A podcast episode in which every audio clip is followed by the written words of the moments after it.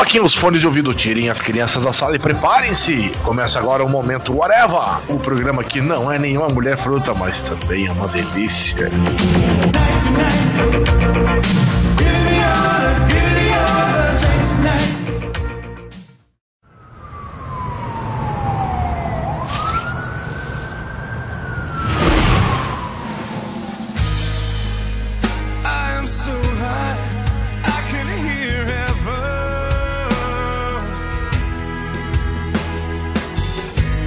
Momento Areva no ar, estamos de volta e vamos falar vários assuntos interessantes, notícias dos quadrinhos, dos cinemas. E nesse primeiro bloco de notícias, vamos falar um pouco sobre essa novidade que mexeu com o mundo nerd, foi arrasou a internet mais do que Kiko Cachardinha mostrando a bunda, ou Paulo Oliveira também mostrando a bunda. O Homem-Aranha vai pra Marvel de volta, né? Pra Marvel Studios agora, fez um acordo lá com a Sony para trazer o personagem de volta. Mas antes de a gente começar a discutir sobre isso, eu tenho aqui na mesa comigo o senhor Thiago Moura. Eu falei. É a única coisa que eu tenho pra dizer. Agora só falta o Quarteto Fantástico flopar na Fox e voltar pra Marvel em 2020. E o senhor Luiz Modeste.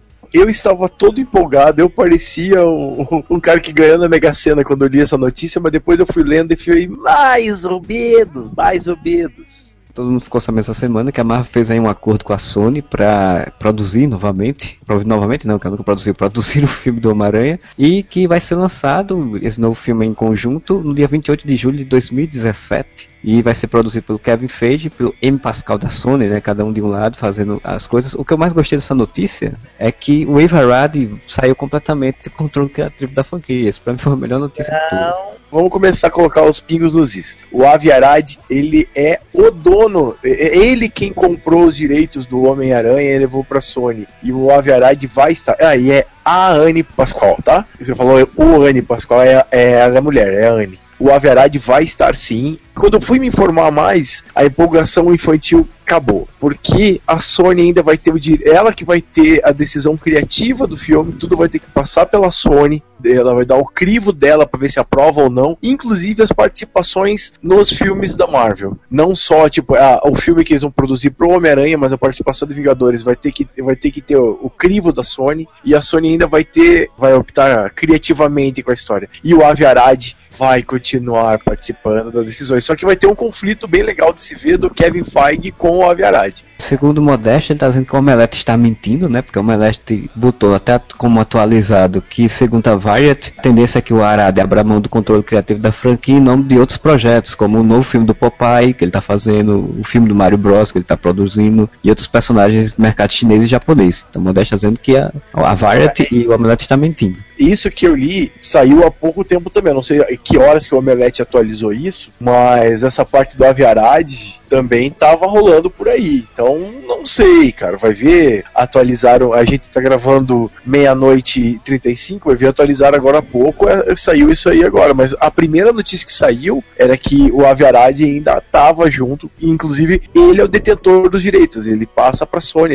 Ele trabalha junto com a Sony. Mas quem foi atrás dos direitos do Homem-Aranha que comprou da época que a Marvel tava falindo foi o próprio Avi Arad. Então é meio difícil tirar ele da equação, entendeu? Tirar ele é uma coisa, mas numa dessa ele mesmo falou, ok, se virem aí que eu vou tocar outros projetos porque eu quero encher meu dinheiro, mais, meu bolso mais de dinheiro ainda e, cara, meio que o Aviarad sabe que Marvel e Sony juntas produzindo Homem-Aranha vai encher os cu dele de dinheiro, né, cara? Mesmo que ele não, se meta. dúvida. Se essa atualização for confirmada, ele pode até realmente ganhar o dinheiro, mas deve ter tido algum conflito de, de interesse interno e ele dizer, ah, Beleza, eu faço, mas esse bosta desse Aviarad não mete o dedo na porra do negócio. Senão não tem, não tem acordo. Mas, Na minha opinião, cara, é mais vantajoso esse acordo pra Sony do que pra Marvel, cara. A Sony, lógico que pros dois, é pros dois, mas é, a Sony tá aí quebrando a cabeça do que fazer com Homem-Aranha, enquanto a Marvel tá indo de vento em polpa enchendo o dinheiro com todo o filme que lança, cara. É, sem contar que a Sony ela continua com, como dona dos direitos do personagem, né? E dizem que ela só aceitou por conta dos licenciamentos do personagem para brinquedos, né? Que era, do, era direito da, da, da Disney que ela tava querendo pegar um pouco desses lucros daí também. Deve ter entrado num acordo junto. Mas essa parte de licenciamento de produto sempre foi da Sony.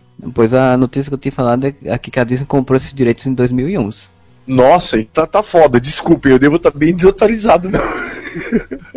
Mas enfim, O, nós temos esse personagem Homem-Aranha vai vir pra Marvel, vai ser produzido, vai ter um filme dele, mudaram até os cronogramas dos filmes todos por conta disso, né? É tipo, chegou o carinha, sai todo mundo pra lá, e agora tudo mudou, né? O, o Thor agora vai ser em 3 de novembro de 2017, o Pantera em 6 de julho de 2018, Capitã Marvel foi pra 2 de novembro de 2018 e Inumanos Mas pra 12 atrasou de julho. meses, né? Atrasou É, mudou meses. O Inumanos foi o que mudou bastante, porque o Inumanos ia ser no final de 2018 agora foi pra 12 de julho de 2019. Então ele mudou realmente em seis meses. Basicamente seis meses para cada um, mas isso- a gente sabe que mudança de meses no mercado de cinema, e principalmente em questão de verão, é, é modo de mudar muita coisa na, no- no- na bilheteria dele, né? Eles vão ter que fazer uma coisa muito rápida com o roteiro do Capitão América, Guerra Civil, porque o que tinha sido noticiado, eu não sei se nas atualizações mudou isso ou não, é que o Homem-Aranha já ia participar da Guerra Civil. Então, já foi atualizado. Ele não vai participar da Guerra Civil porque eles falaram que não ia dar tempo de mudar o roteiro. Caralho! Porque o que eu tinha lido era o seguinte: eles iam reescrever o roteiro meio rápido, porque o filme já tá em pré-produção, Capitão América Guerra Civil. E eles iam reescrever o roteiro pra colocar o Homem-Aranha.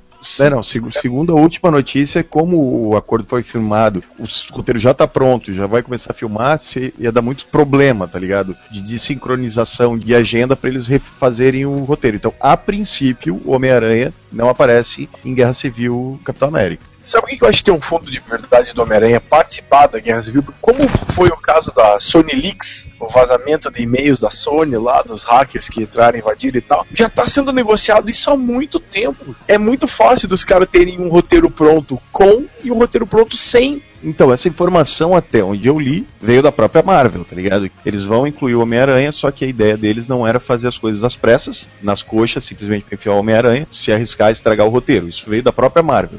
Particularmente, acho que é muito melhor iniciar a franquia do Homem-Aranha com um filme solo dele pra introduzir ele no esquema do bagulho, não, tipo, simplesmente jogar ele ali no meio, sabe? Você já tá negociando, já tá escrevendo, tem como você fazer uma pequena introdução. Você não precisa fazer um filme de origem pro Homem-Aranha de novo. Não precisa matar o Tio Ben de novo. Fazer outro filme de origem pro Homem-Aranha seria desnecessário agora. Eu quero ver o Tim Bay morrer de novo. Ah, não. Eu tô zoando, né? Não, mas assim, não precisa. É como se querer mostrar toda vez a morte dos pais do Batman em qualquer mídia que ele vai aparecer, sabe? É chato, não precisa, é desnecessário. Põe o Homem-Aranha no contexto. Isso pareceu frase de rapper, né? Põe o Homem-Aranha no contexto aí, certo?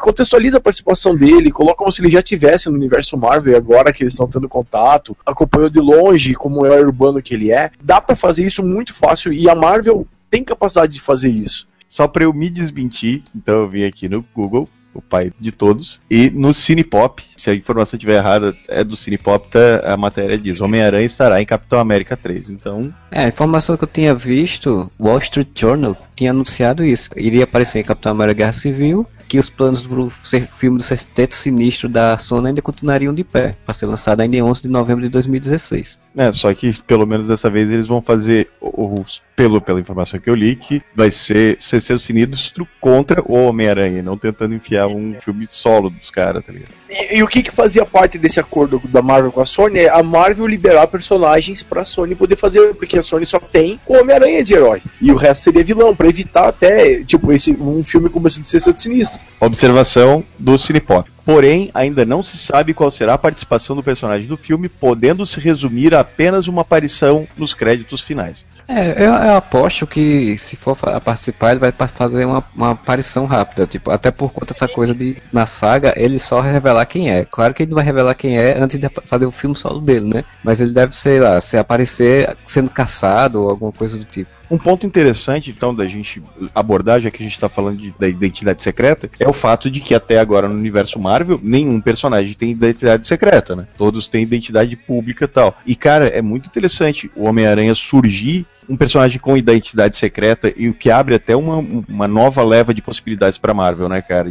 Se a gente parar pra pensar, cara, todos os super-heróis que apareceram até agora, que seriam os seis Vingadores, né? Mais o, o Falcão e o War Machine, todos eles têm vínculos com o governo, né? Ou com a Shield, ou que mesmo que eles tenham quebrado um pouco depois de Capitão América 2, todos eles têm identidade civil conhecida e eles são agentes do governo. Inclusive o Homem de Ferro, que é todo rebeldezinho, mas tá lá trabalhando pro governo. Os primeiros que vão aparecer sem isso são exatamente do Netflix, né? O Demolidor já, já vai ter identidade secreta, né? Ele vai, vai ser Isso tudo leva a trama de Capitão América Guerra Civil. Botar pra mim o Homem-Aranha como um personagem importante em Guerra Civil, velho, você acabou de apagar o Capitão América e o Homem de Ferro da história. Vai ser um filme do Homem-Aranha. Então eu acho que uma participação pequena, por exemplo, nos créditos finais, ou sendo perseguido, e dando a margem de tipo, a Guerra Civil, se for sobre o registro mesmo, a gente não sabe se vai ser sobre. O registro vai ser de outra forma, na verdade. O, o erro do nome que a gente, a gente cai por causa do nome nesse erro. Mas a guerra vai ser o governo contra os heróis. Ah, mas o Tony Stark vai ser o antagonista, então o Tony Stark que vai estar do lado do governo. Exatamente. Essa participação do Homem-Aranha seria também ele sendo perseguido pelo governo como os outros heróis vão ser. Que é o- a merda que vai rolar na Guerra do Ultron, na Era do Ultron. Vai ser uma invenção do Tony Stark que vai estar com a marca Vingadores fazendo cagada, destruindo Nova York.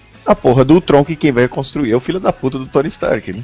Não é que ele, ele vai construir, ele vai tentar decifrar programa alienígena que estava da invasão do Chitauri. A intenção dele é criar uma força de proteção. Vai ser como se fosse um vírus do computador Chitauri que vai tomar conta que vai ser um tronco, vai, vai O Tony Stark vai abrir a caixa de Pandora. E Exatamente. daí ele vai ficar com o cu na mão porque fez cagada, e daí vai ter que limpar a barra dele se juntando com o governo e caçando super-heróis. E é aí que eu acho que uma participação do Homem-Aranha, como eu disse, pra mim, ele fazer parte do enredo de Guerra Civil, porque se é um filme dos Vingadores, tá ligado? Que tivesse todos os personagens, beleza, eu acho que funcionava. Mas é um filme do Capitão América, então. Cara, obrigatoriamente a trama vai ter que ser o Capitão América liderando a resistência e fugindo do governo. E eu acho que a cena final, cara, pra dar um impacto fudido, ia ser tipo o Capitão América dizendo: não, a gente não vai se registrar, fodam-se vocês, agora a gente vai trabalhar, pá, pá, e o Homem-Aranha surgindo pra pedir ajuda, sabe? Alguma coisa assim, ou pra se aliar a eles, na cena final, sabe? Tipo, tu não precisa deixar o Homem-Aranha como um coadjuvante importante da história, porque daí você consegue fazer um filme solo dele em seguida, sem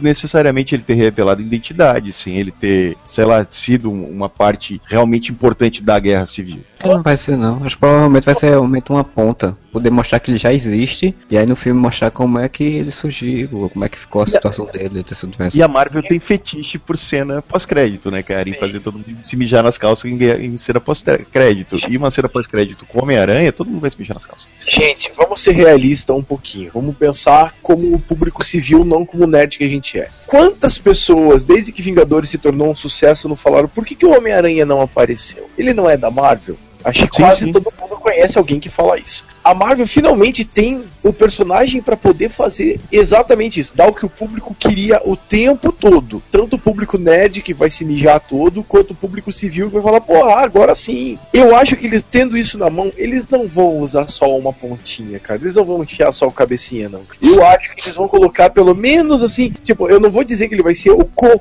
co o, perso- o coadjuvante foda, o co. Ah, foda-se. Protagonista, co-protagonista. O protagonista, exatamente. Eles vão dar um, um papel mais ou menos de meio filme pra frente, vamos dizer assim. Pra ter uma relevância e falar, nossa, não vai ser só uma cena pós-crédito. Eu acho que cena pós-crédito, como a gente vai estar lidando com governo contra heróis, quem vai aparecer na cena pós-crédito é o Justiceiro.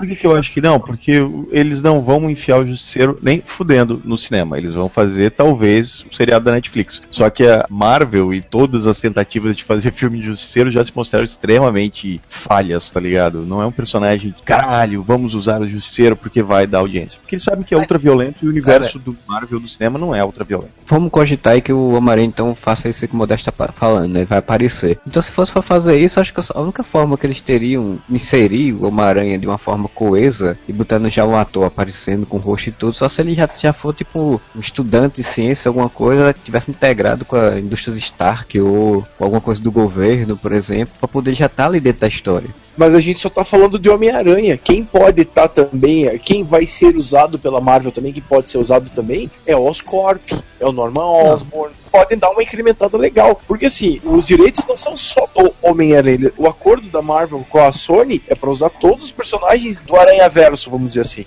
Se você enfia Oscorp, Norman Osborn, essa caralhada toda num filme do Capitão América, cara, não é mais o filme do Capitão América, é o filme do Homem-Aranha. Eu acho que a Oscorp provavelmente vai aparecer no filme só do Homem-Aranha. Grande possibilidade que eles têm de ligar ela a, por exemplo, a uma Hydra ou uma Ima da vida e fazer com que o Oscorp já não seja uma boa pessoa. Sem contar que eles podem fazer isso, sei lá, mais lá pra frente até um Renato Sombrio, se eles quiserem, já que já fizeram essa ligação, né? Sim. Aí sim. Como a gente já tem a Shield fudida, ele já tem a Shield destruída, é fácil de agora o Norman Osborn fazer a Hammer. Sim, sim, concordo Tem contigo, cenário mas pronto pra isso. é porque eu acho o seguinte, Modeste, eu concordo com o que você falou, você tem um Coringa na mão, é óbvio que eles vão querer usar esse Coringa, mesmo não sendo da DC. tá aí Gotham, né, que não deixa mentir, que não aguentou e usou o Coringa. O que eu quero dizer é, tipo, eu acho que estrategicamente falando, tá indo pra fase 3, né? Nós estamos acabando a fase 2 agora com Vingadores 2, vai começar a fase 3 da Marvel, e eles estão começando a apresentar os novos personagens que vão ser os protagonistas das próximas fases, que com a saída do Robert Downey Jr., com a eventual saída do Chris Evans, do Chris Hemsworth, eles vão precisar de um carro-chefe para a próxima jornada, que até então, queira ou não, por mais que eu me dou a dizer isso, era o Homem de Ferro. E cara, o Homem-Aranha é perfeito para ser esse carro-chefe, que eu não quero dizer o carro-chefe igual o personagem principal, mas aquele que é o chamariz. Então, tu já jogar ele ali no meio da história, eu acho que meio que queima o personagem, tá ligado? Corta algumas possibilidades de fazer um filme solo dele. Eu acho que apresentar ele de uma forma menor em Capitão América 3, e em seguida, porque é em seguida, sair, né, um ano depois, sair o filme solo do Homem-Aranha, tacar na cara de todo mundo. Marvel's Spider-Man. Finalmente vocês vão ver um filme do Homem-Aranha feito pela Marvel. As pessoas vão enlouquecer, vai dar aquela, aquela ânsia de querer ver o personagem no filme solo dele, sem precisar dar o filme do Capitão América pra ele. Tem a ver, pode ser também, é uma possibilidade. Mas a tentação vai ser grande, Moura. Eu, olha assim, eu sou um cara que eu comemorei até certo ponto o Homem-Aranha não tá com os direitos da Marvel, porque obrigou não ter Homem-Aranha, não ter Quarteto, não ter X-Men, que são os carros-chefes de quadrinhos da Marvel, obrigou eles a darem relevância e trabalharem muito bem os outros personagens, o Homem de Ferro. Ah. Se não fosse isso, ele jamais teria esse destaque que tem. O Capitão América, que eh, seria um personagem de nicho e não o personagem que ele é hoje. Isso obrigou a Marvel a ser mais criativa. O Homem-Aranha de volta talvez seja muito interessante justamente para essa fase 3, que vão ser esses heróis menores, vamos dizer assim, o Sim, Máquina de Combate, sim. o Buck, que vai assumir o Capitão América e tal. Nesse aspecto, eu concordo com você, ipsis literis. E aí eles vão colocar o Homem-Aranha de uma forma relevante que não vai apagar o que foi feito antes. É, é muito fácil fazer filmes da Marvel com o Homem-Aranha em qualquer lugar, como o Wolverine é nos quadrinhos, entendeu? Jogar o Homem-Aranha em qualquer coisa. Mas segundo falam, o acordo da Marvel com a Sony é tipo limitado, assim. Não, é- não dá pra colocar em qualquer coisa, não dá pra colocar em qualquer filme. Uma coisa acho que importante que a gente tem que frisar é que o público civil, né, o público leigo, Meu Deus, a hora, o público leigo, quando ele for ver o Capitão América Guerra Civil, se o Homem-Aranha aparece ali, todo mundo que tá assistindo agora vai pensar que é o Andrew Garfield, que é o mesmo Homem-Aranha que eles têm visto enfrentando o Electro no videogame, né? E o Harry Osborn emo e o Lagarto falante, tá ligado? É, Eles vão fazer essa ligação imediata.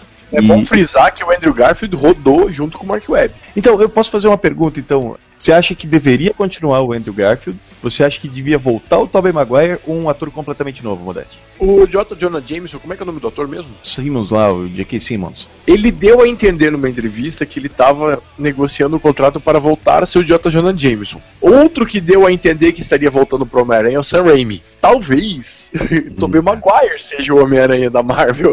Ah, agora já tá. Vamos pensar em outra coisa. As notícias da Marvel são, e da Sony, Sony e Marvel desejam um ator mais jovem para fazer o Homem-Aranha. Se a gente está pensando em o Homem-Aranha se tornar um personagem importante para a fase 3, que está a fase 4, fase 5 da Marvel, porque daí convenhamos que agora pegou o Homem-Aranha, não vão largar o osso tão cedo, Tobey Maguire já tá com 40 anos, cara. Tobey Maguire não rola. O J.K. Simmons, eu acho que até funciona ainda, sabe? Acho que ele ficou tão marcado e ele, o JJ Jameson, é velho mesmo, então já acho que até que poderia realmente voltar, mas o Tobey agora acho que não tem muito fundamento. Cara, eu não tenho a menor ideia de quem podia ser o Homem-Aranha.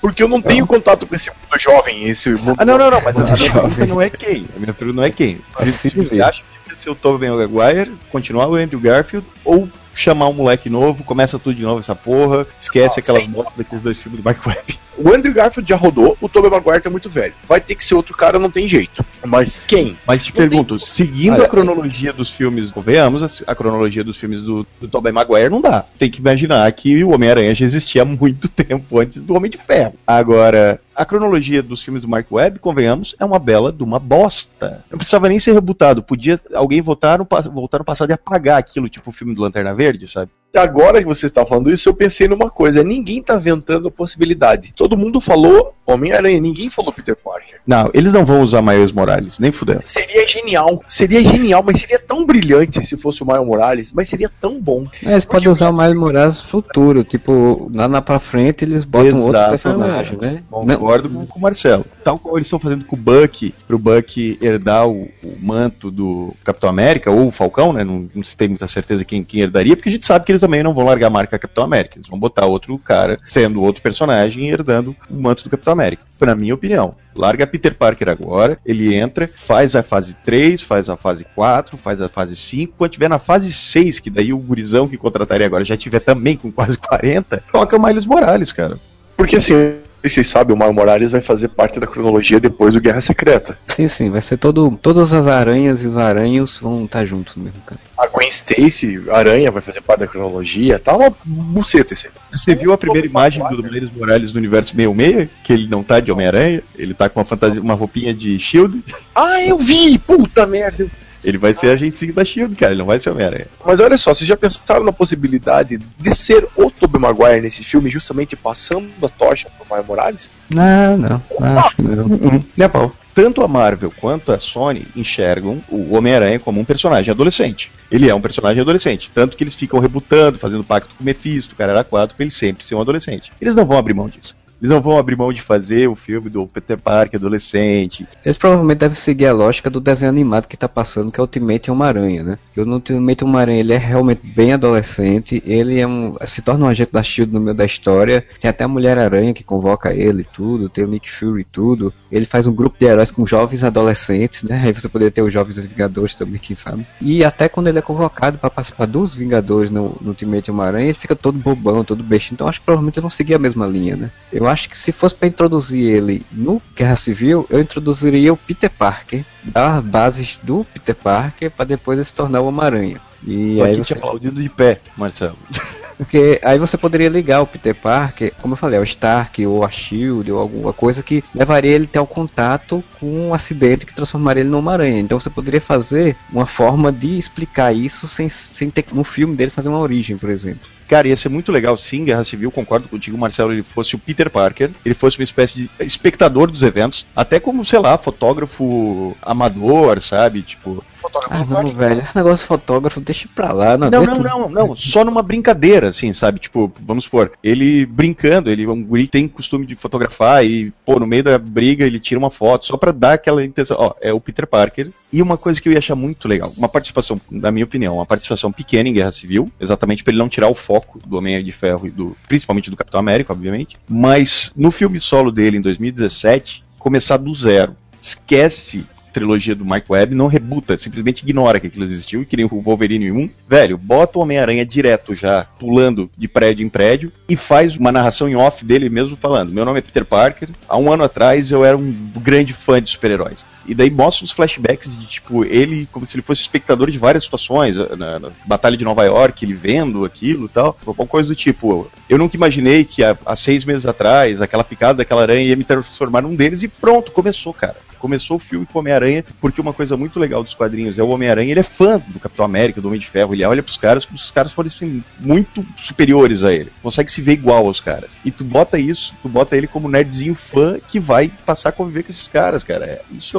ia ser muito legal. Eu tenho por mim que com a Oscorp, eles podem muito bem fazer exatamente essa coisa. É, nós tivemos um ataque em Manhattan, tivemos a queda da SHIELD, e fazer isso, um pouco isso que o Modeste falou, né? Oscorp pode crescer dentro do universo Marvel como o Norman Osborn tentando ser o cara que vai se conectar com o governo para começar a meio que substituir o Stark, só que com intenções malignas, né? E o Nick Fury, né, cara, até. Sim, exato. Nisso eu acho legal filmes novos do Mark Webb, porque eles, o próprio do Sam Raimi bota isso, mas do Mark Webb bota isso mais fortemente, de que a origem do Homem-Aranha é ligada a Oscorp, né? Que é a coisa do Ultimate também, do universo Ultimate dos quadrinhos. E do Homem-Aranha Gênesis do John Byrne também.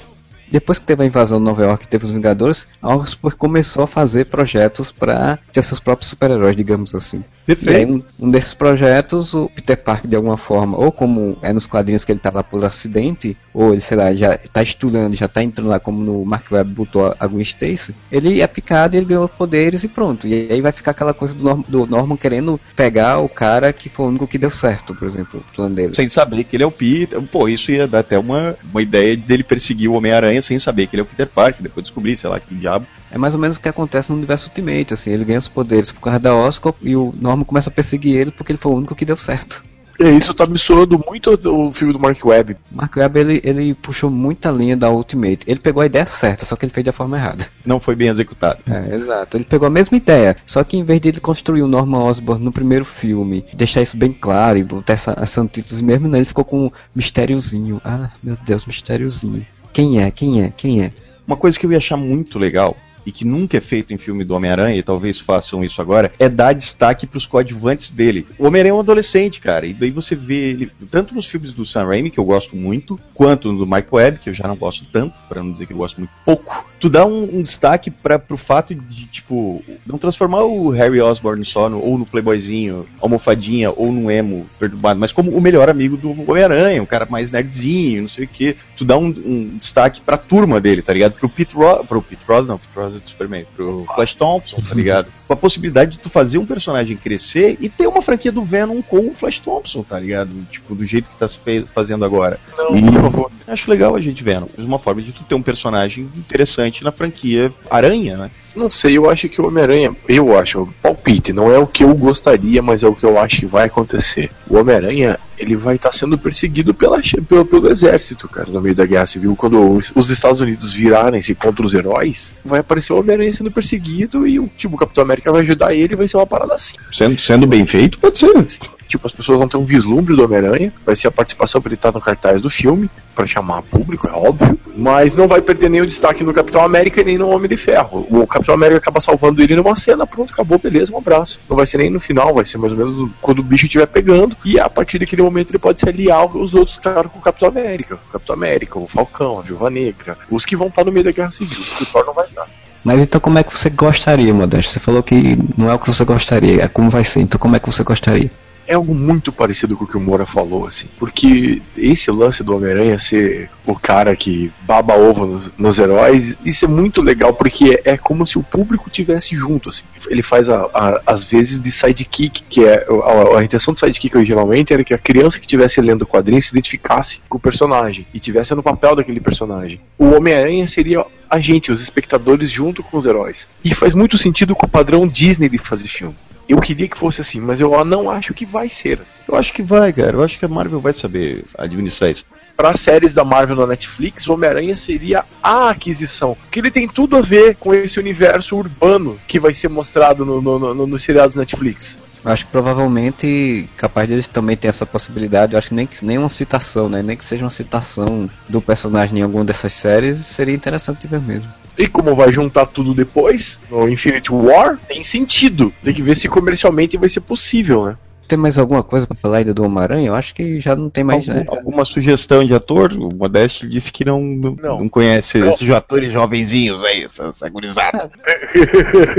É, o único nome que me ocorre agora, fora o óbvio que tá todo mundo falando, que é o piado Percy Jackson, que eu acho que é uma merda de ideia, chama-se Felipe Gomes, o Change do MDM. Ele é o único que você. Cara, eles falaram que a Sony e, e a Marvel estão atrás de alguém novo, né? Então, pra mim, alguém novo com, ligado ao Homem-Aranha é exatamente o garotinho do filme do Homem-Aranha 2. Tá certo? né? Boa, boa ideia, boa ideia. é novinho e aí já foi o Homem-Aranha, já usou a roupa do Homem-Aranha. Mas, cara, eu não acho merda a ideia do Percy Jackson, não, cara. Porque apesar de Percy Jackson ser uma merda, ele interpreta o Peter Parker e o segredo de ser invisível, cara. As vantagens de ser invisível. Como que é o nome do Pia que faz o Chris, do Todo Mundo Odeia o Chris? Chris, pra mim é o Chris. E o pai Então, dele é o pai do Chris. Ele podia ser o Miles Morales. Poderia, poderia ser eles É, fossem usar o Miles Morales. ele- que a gente não- Bah, é isso, é a única sugestão que me ocorre é o Chris como o Miles Morales. Ah, outra, outra coisa que eu acho que é uma grande possibilidade é eles usarem aquele moleque que morre, ele morre no final do filme, tá? E a culpa é das estrelas, que também tá famosinho, porque esse filme estourou pra caralho e a guria ia ser a Mary Jane mesmo. Eu não vi esse filme. Porra. Eu também não vi, mas eu só sei que as seleções de elenco que eles precisam de alguém, de um moleque adolescente, tá esse moleque no meio, tá sempre lá falando e tal, a culpa das estrelas. Escreve o que eu tô dizendo, quando começar a pipocar é, as- os possíveis atores, esse cara vai estar no meio. Mesmo que ele não seja, ele vai estar no meio. Vê que um que o pessoal cogitou, né, por aí é o cara, é o garotinho que fez o jogo do Exterminador, o Asa Butter, Butterfield. Fez esse filme aí com o jogo do Exterminador e aí também fez o Hugo quando era mais novo. Eu já tô dando graças a Deus de não falarem Jack Gyllenhaal, de não falarem aqui o Shane Tatum, de não falarem o cara que vai fazer o Coringa, como é que é o nome dele mesmo? Ah, o Jared Leto. É, Já todo mundo vi. só fala desses caras pra tudo. É Nossa, sempre, né, é sempre esses caras, já tá bom. Sam Worthington, pelo amor de Deus, que? Não, não, não. Não, São Worthington já aposentaram, né? São Worthington não faz uma porra nenhuma. né? Chega desses caras, por favor.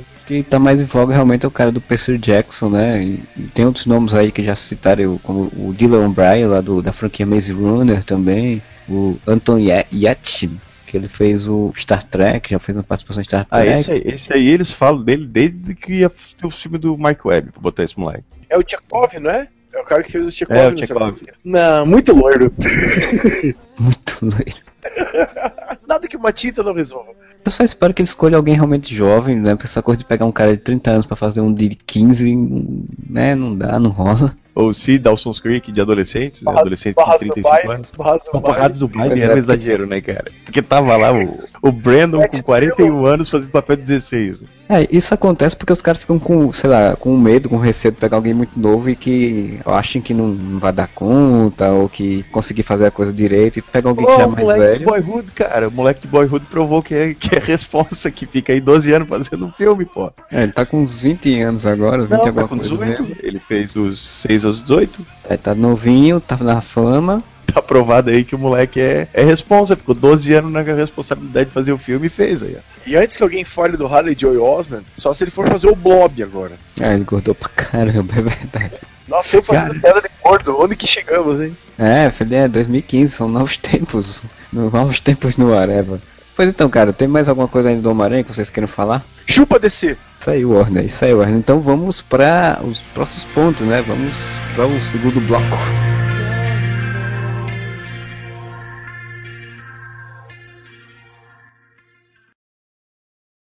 Whatever.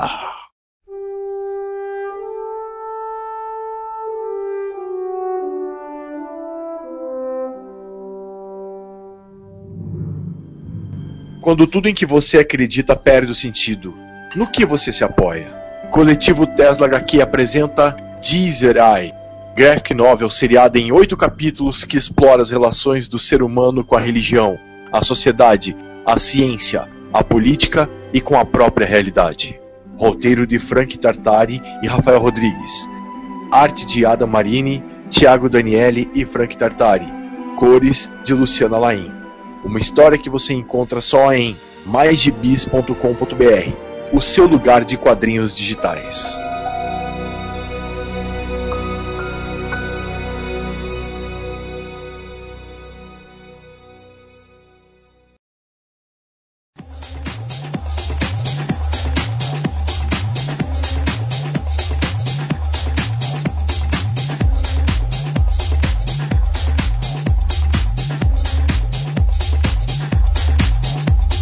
E voltamos agora para o segundo bloco, agora a parte mais quadrinhos da coisa. Vamos falar sobre as novidades das histórias em quadrinhos saíram ultimamente. Queria que o seu Modeste puxasse uma informação importante e valiosa que vai mudar completamente toda a universo DC dos quadrinhos. Atenção, atenção, em maio, mais um reboot! É, tá todo Ah. mundo rebutando agora, né? Todo canto, para todos os lados, todo mundo rebutando. Pelas minhas contas, é o quarto reboot da DC que eu me lembre. Mas reboot, reboot mesmo, eles vão refazer o universo e tal. Com coisas interessantes e coisas nem tão interessantes. Com um monte de títulos. Olha o nome dessa Convergence, que vai dar em Divergence. Super criativo. Esse reboot, a aposta da DC é muito boa, tá me deixando muito esperançoso, porque o que eles estão focando pelas equipes criativas que eles apresentaram, pessoal que veio das independentes, das editoras menores, pessoal que tem um pouco mais de foco na história. Porque a DC, ela quer mais uma vez, largar as amarras cronológicas, largar as mega sagas e se preocupar com boas histórias, arcos curtos, fazer umas coisas menos herméticas, coisas para você não ter que ficar preso à cronologia mega sagas. É uma aposta meio ousada, mas eu acho que é uma aposta que tem tudo para dar certo. E que vai durar um ano, porque daí eles já vão começar a inventar um monte de, de cronologia e vai voltar tudo normal. Que é uma merda, mas assim, eles estão trazendo muita gente bacana. O Gustavo Duarte, por exemplo, tá indo fazer o bizarro. É bizarro, Exato. ele tá fazendo bizarro, realmente. o, o que abriu o caminho pra ele foi ele fazer o Guardiões da Galáxia pra Marvel naquele estilo que ele fez o Monster. Vamos lá então. Batman do futuro, com Dan Jurgens e Bernard Chang. É, o Dan Jurgens é lá uma novidade, mas o personagem Batman do futuro é muito bom. Batmirim, seis edições apenas. Vai ser também com o Dan Jurgens e com o Corin Howell. Cara, o Batmirim vai ser piada, né? Eles vão fazer. Realmente deve ser uma lógica bem de humor e comédia de piada, né? Mas, pô, o Dan Dungers, cara, eu não consigo ter mais vontade de ler coisa do Dan Dungers. Também não, desde a morte do Super-Homem. Bizarro também, seis edições limitadas, com Heath Corson e Gustavo Duarte. Também estilo comediou naquele Tiny Titans, né? não é do, do- baseado no desenho, eles tinham do, do, dos Titãs. série Titans é muito legal. Era muito divertido aquilo, cara. Se for É, nessa eles- linha, foi genial. A Canário Negro também vai ter um gibi solo.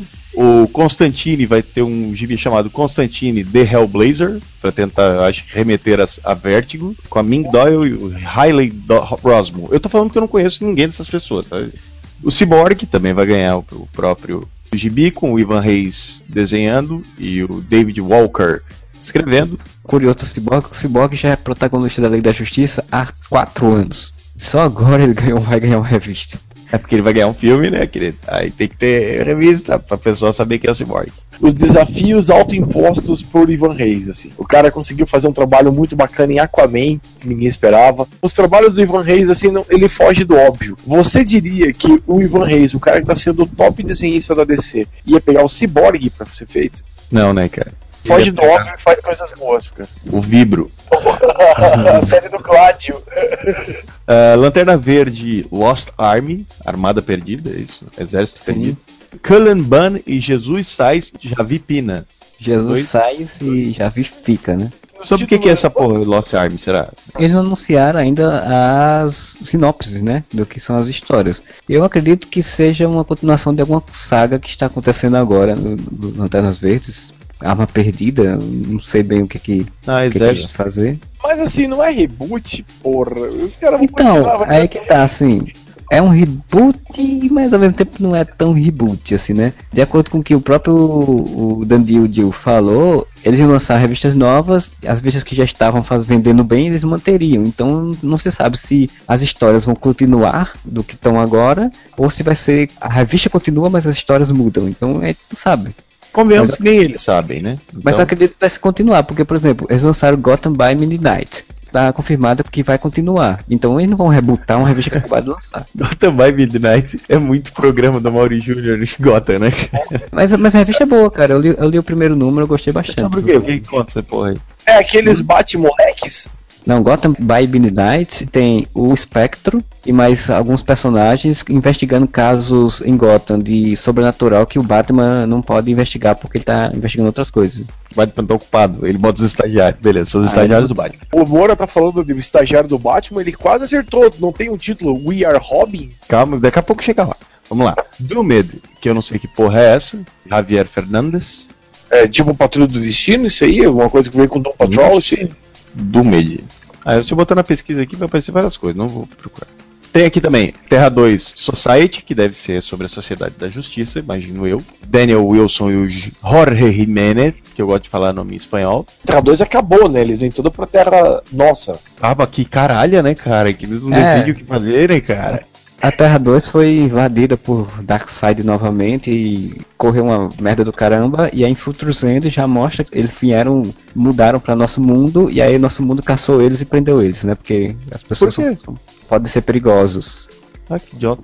O Terra 2 eu comecei a ler, cara, do 952. Eu gostava que eram outros super-heróis, tá ligado? Que era o Flash de Jay Gary, que era o Alan Scott Lanterna Verde, que tinha o, a Mulher Gavião, que tinha. Aí já enfiaram o Batman lá também, né, cara? É, caralho. É, o Batman que é o pai do Bruce Wayne, que é o Ba- a mesma Ah. coisa do Batman Flashpoint. do Flashpoint. O Superman deles virou do mal, porque ficou controlado por Darkseid. Porque todo é, é, a- é a sina de todo Superman é ficar do mal, né? Tem um outro Superman, o cara não é kryptoniano, mas é da mesma zona. E nunca a palavra zona foi tão bem usada, né? É uma É zona. da mesma zona de Krypton, veio parar na Terra e também tem os mesmos poderes. E é negro. Ah, Tem o Dr. Fate, que é o, o Senhor Destino, né? Com Paul Levitz e Sonny Liu. Pelo menos é o Paul Levitz, né? Paul Levitz é um escritor mais conhecido e já tem uns trabalhos legais. Eu acabei de perceber que eles não traduziram pra Doutor Destino, porque né, ia ser foda. Que seria Doutor Destino, não Senhor Destino. A Harley Quinn e Power Girl. Olha só, Harley Quinn poderosa. Eu não sei se vai ser. É, que poderosa é essa? Você vai ser a poderosa. Eu acho que é a nova, né? a nova, que é negra, com só com super resistência no corpo, se eu não me engano. Deve ser a nova. Não deve ser a poderosa que a gente conhece. É outra que são só seis, seis edições. Escrito pelo Jim Palmiotti e pela Amanda Corner, que a Amanda Corner tanto desenha quanto escreve, se eu não estou enganado. É, quem desenha é Stephanie Hawks. É, essa aí eu não conheço. Não Ou isso aí eu não conheço trabalho. Ela tava num gancho, né? Stephanie Hooks. Ai, Ah, meu Deus. Justice League of America, obviamente, com Brian Hitch escrevendo e desenhando. É o grande interrogação. Ele vai cumprir o prazo? Vai ser os Supremos da DC, né? vai ficar dois anos parado essa porra? Liga da Justiça 3001 com o Kate Giffen e o Howard Porter. Que é essa Liga da Justiça 3001 é aquela bobagem lá que é do futuro, que eles são clones dos super-heróis atuais, não é? é, é, é a Liga da Justiça 3000, a revista que saiu. Ah, e aí deve um ter ano, né? virado o ano, e aí virou agora 3001. O gibi solo do Caçador de Marte, com O o, é o Caçador, Robin Williams que o- tá es- escrevendo, caralho. Ele voltou. Robin Williams, ele voltou do, do mundo dos mortos. E o Ben Oliver. 952 não tratou o, o jogou o bicho pra tudo que é lado. Ele foi da, da Stormwatch, aí depois foi pra Liga da Justiça Internacional, e depois foi pra Liga da Justiça Unida. E que caralho a Jax fazendo Stormwatch até agora eu não sei. Ele queria pegar o meia-noite também? não, ele é pode mudar de forma, né? Ele pode ser homem, pode Ele, é, ele não é o caçador de homens? É, pode ser, pode ser. Falando no meia-noite, meia-noite vai ter a sua própria revista com o Steve Orlando e, meu Deus, como é que se pronuncia isso? Ah, o nome do cara é Ako. Eu não sei quem é essa pessoa, vocês me perdoem a ignorância. Finalmente uma história da DC que me chamou a atenção por voltar a ler DC. Que é o Batman macho, né? Não é o Batman hétero, mas é o Batman macho. Como é que é o nome do parceiro dele mesmo lá do Stormwatch? Esqueci. O Apollo. Pô, são histórias muito bacanas, cara. E, e- e isso me chama a atenção. Vamos ver o que rola. Espero que dê um uniforme decente pra ele, cara. Porque o uniforme dele na Wildstorm era muito maneiro. Aí quando ele foi pros 952 ficou um troço muito genérico, assim, tá ligado? É, não, ele, ele voltou com Voltar o o uniforme uniforme. original. Eu acho que eles vão utilizar o uniforme que ele já estava usando de novo, né, na verdade, o uniforme original dele lá da, da Ah. Wildstorm. Eu cheguei, acho que eu cheguei a ver a capa dessa Mid- Midnight, que era ele sorrindo com um monte de sangue jorrando. É, Sim. porque isso é um Batman macho que senta porrada em bandido, não é o Batman que fica de mimimi chorando em casa porque os pais dele morreram há 35 anos atrás. Mystic You, eu não sei o que é isso. Mystic You, com a Lisa. Meu Deus, a Lisa Whitney. O artista, é, fique ligado para informações sobre o artista. Então eu não sei quem é que está escrevendo, não me informa quem que desenha e eu não sei o que é Mystic You. Aí vocês sabem de alguma coisa disso? Místico U, não sei o que é o. Sei lá, deve ser um grupo.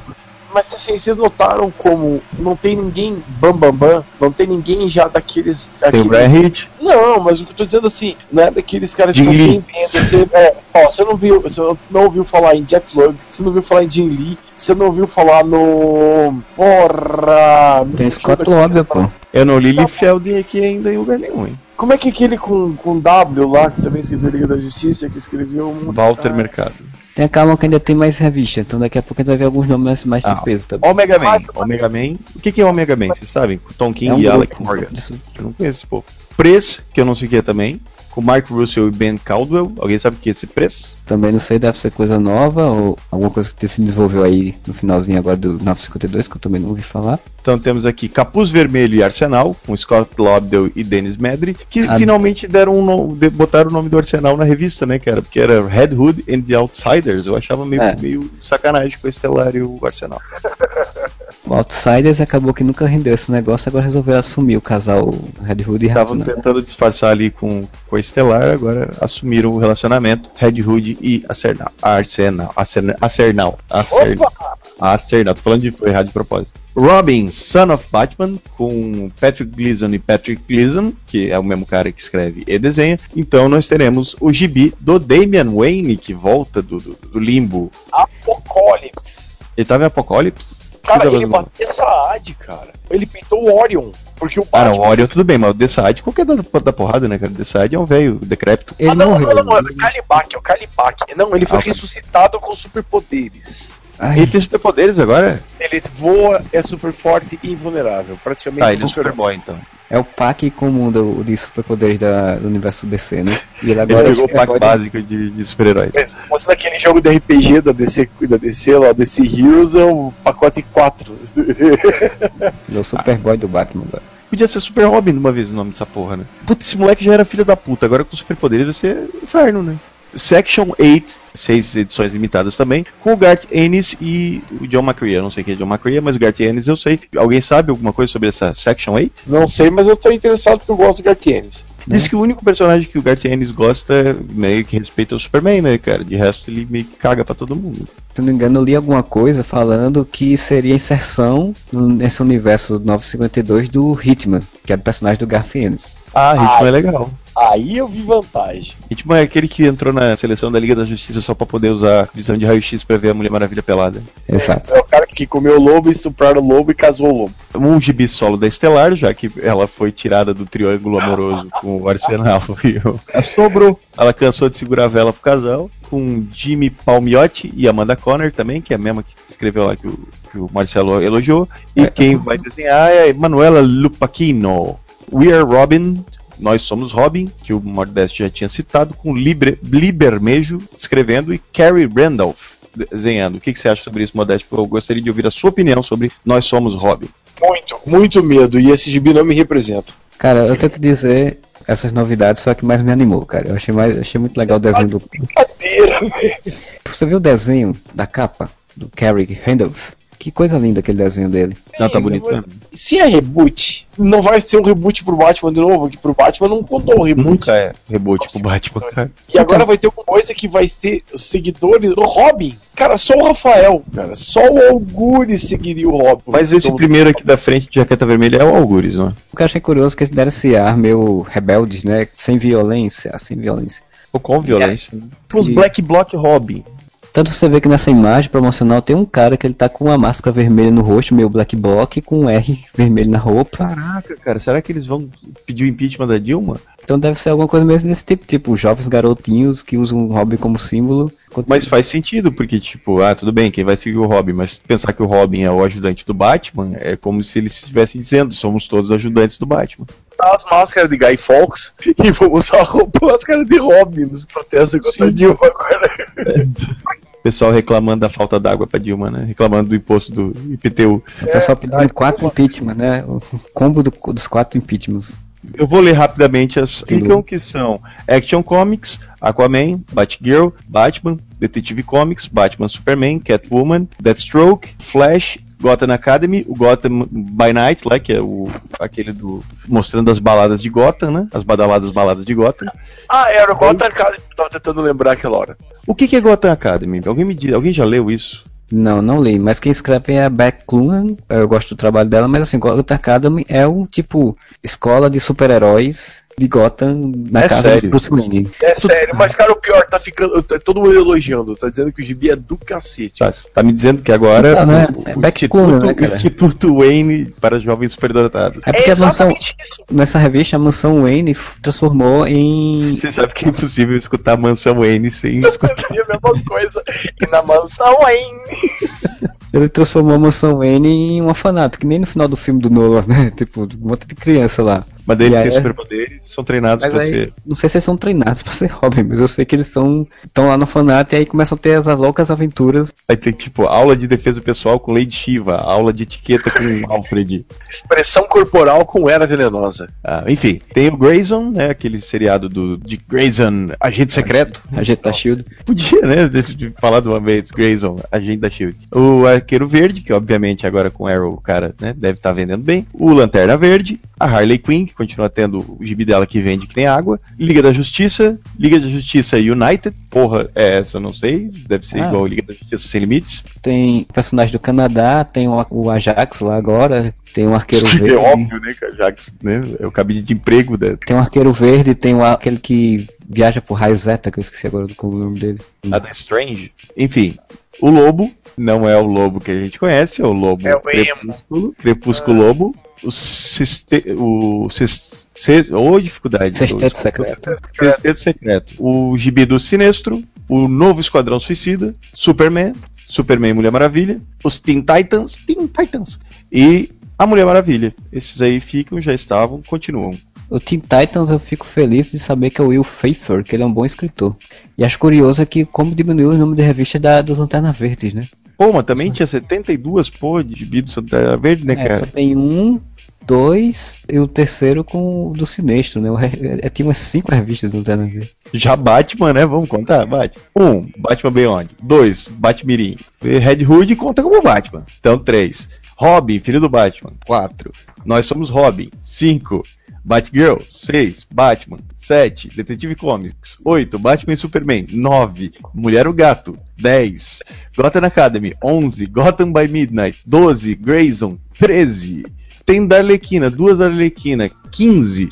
Eu não vou Nossa. contar Liga da Justiça, né? Mas Liga da Justiça também tem o Batman. Então, 16. Nós temos 16 títulos em que a morcega dá as caras. Parabéns. DC, pra, por provar quanto vocês não dependem do Batman pra fazer sucesso, quanto vocês sabem trabalhar todos os seus personagens. Você sabe o que, que tirou o Batman do topo das vendas? Porque assim, todo mês, aquela a divulgação do- dos quadrinhos mais vendidos sempre é o Batman, aí vem uns 10 da Marvel. Você viu quem que tirou o Batman do primeiro lugar? Star Wars!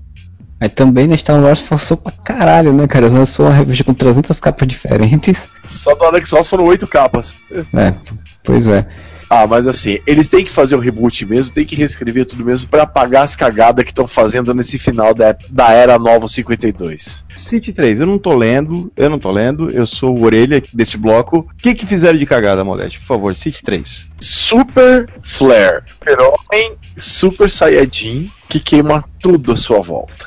Ele tem uma explosão de energia, ele libera a energia acumulada solar que tá na- nas suas células, bateria solar, e queima tudo em volta e fica 24 horas sem poder. Então quer dizer que o poder dele só leva 24 horas pra carregar, aquela enrolação toda da morte do super-homem foi à toa? Então, deixa eu fazer uma pergunta. Quando ele vai usar esse poder, todas as crianças têm que ir em casa levantar os seus braços e fazer Kamehameha enquanto estão lendo o gibi? Basicamente ele explode e explode tudo que tem em volta, né? se transforma no clarão supernova do Tocha Humana. Ok, quanto tempo pra eles inventarem uma história em que ele vai fazer isso sem querer, vai dar uma cagada, matar um monte de gente, daí vamos perseguir o super-homem porque ele matou várias pessoas sem querer? Ele só fez isso agora porque ele tava numa outra dimensão, que tava só ele e Ulisses brigando. Quem? Isso é um de novo. É, então. Essa é a segunda cagada. Olha só, veja que interessante. Ele tá Então, enfrentando o Dr. Ulisses Acharam o helicóptero dele. e foi parar em outra dimensão, por isso que ninguém encontrou. Olha aí, tudo faz sentido. Não, tá bem escrito, cara. Faz sentido. Vê se você vai entender, Moura. Se tem alguma semelhança. Um terráqueo é que foi capturado, foi levado a um outro planeta, ele foi criado nesse outro planeta, e a Certo. atmosfera desse outro planeta deu a ele poderes. E ele. Changeman? Não, não, tipo Flashman, lembra que Flashman Flashman, Flashman, Flashman. Desculpa, eu confundi. Mas assim, ele é, só que ele é o único humano que realmente entende o super-homem, porque ele também já foi o alienígena degradado num planeta que não era dele. Que profundo. Bromance entre eles, quase. Tipo Batman e Super-Homem. sempre. É, exatamente. E aí eles caem na porrada, obviamente, como qualquer bromance na DC, né? Porque na DC tem uma regra. Existe uma regra. Na DC não, eu acho que é nos quadrinhos em geral. Se você tem um melhor amigo, ele se tornará seu inimigo mortal em algumas edições. É meio que a regra isso. É a terceira e maior cagada que a DC tem feito pra mim ultimamente. Sabe o maior detetive do mundo? Que não é o, O Shimp? Detetive Chimp. Tirando o Chimp. O Batman. ele- Questão, pra mim é o questão, então. Ah, foda-se. Ele foi atrás das origens do Coringa e não consegue achar. Aí, comissário Gordon descobre meio que por acaso em fotos antigas da década de 40 e tal, que o Coringa aparece nas fotos. Meu Deus, o Coringa viaja no tempo. Não, o Coringa é imortal, ele já estava vivo. Por quê? Porque o mesmo meteoro que deu os poderes ao, ao Vandal Savage, o mesmo meteoro que tá lá no poço de Lazarus que Ra's al Ghul usa para ressuscitar, também contaminou o Coringa. Então não se sabe desde quando ele está vivo, mas se sabe que ele está vivo há muito e muito tempo porque ele não morre. Quando ele tá para morrer, esse superpoder dele se, se manifesta e ele ressuscita. Cara, essa- essas duas histórias eu acho curioso, porque a primeira do Superman foi o Jeff Jones, que ele entrou pra fazer um, um arco que era somente esse arco, com só, pra, somente pra criar um poder. Por aí você tira, né? O Romitinha ia fazer um novo uniforme que não era novo. Ele só colocou um amarelo no cinto, colocou um V e colocou uma, uma luva sem dedo no super Tirou as riscaçadas, né? Que aí você tem mais um bonequinho pra vender, né? E o outro do Batman é a família Snyder, né? O, o- o outro Snyder se metendo de novo, querendo fazer um- uma história elegante, né? Que ele acha melhor. Pegou o conceito de que o Coringa é um imortal, né? Aquele conceito do Nola do filme, de que o Coringa não tem história, não tem passado, então ele é um imortal, ele é um, um avatar da loucura e da insanidade. E como ele é um Snyder, e Snyder não pode ser metafórico, tem que ser literal. Então ele foi, teve que fazer literalmente o Coringa imortal, teve que botar uma, uma explicação sem lógica pra isso. Então, tudo explicado nisso. Coringa é imortal e o, o Superman tem Reiki Dama. Tá legal, tá legal, tá, tá bom, tá bem escrito. Eu tô vendo a hora que vão falar que o Coringa é um alienígena e que o Batman só consegue vencer o Coringa cortando a cabeça dele. Ah, não, daqui a pouco vou- a gente vai descobrir que o Coringa não existe, só o Batman que vê ele. Isso ia ser genial. Cara, isso, isso ia ser- isso ia ser muito bom, cara. No final você descobrir que o Coringa não existe, é só o Batman que é um maluco que vê aquele palhaço louco na frente dele. e era o Batman que cometia os crimes que o Coringa fazia? Perfeito. Aí, ó. E a DC Cara- não me contrata. Dá um plot de Sandy Jr. pro, pra porra do, do, do Coringa e eu aqui com as ideias boas, ninguém me contrata. O que eu achei mais genial dessa, dessa história foi um texto que eu vi alguém comentando que o, o Batman é tão foda, tão foda, é um detetive tão bom, tão bom que ele não conseguiu perceber que a porra do Coringa tava por aí há mais de sei quantos milhões de É, o anos. Batman é um, um detetive de merda, é todo. Ele que. O Batman tem essas, né? O Batman gosta de dizer, não, eu sou o cara mais foda. Eu sou foda. Eu sou o melhor detetive do mundo, sou o melhor lutador do mundo. Apanha até do mendigo sem perna e é um bosta de um detetive. Ah, tomar nos olhos. Sobre esse negócio do divergência, né, desse nome criativo, então, na verdade o que a DC tá fazendo é o que a Marvel já faz há uns 4 anos, né? Que é pegar um monte de gente aí do meio mais, digamos, underground, mais alternativo do mercado americano, já fazia trabalhos diferentes, né, diferenciados, mais autorais em outras editoras, chamou eles para suas revistas e disse, ó, vamos botar vocês aqui porque a Marvel tá fazendo isso há quatro anos e a gente tá apanhando direto de crítica e de venda porque as revistas dela estão melhores. Então vamos botar vocês para ver se alguma das revistas que vocês fazem consegue ganhar. E são é, tipo releituras dos personagens, né? O bizarro e tudo mais. São, na verdade, sim. eu acho que eles estão copiando é o, o, o Sidão, cara.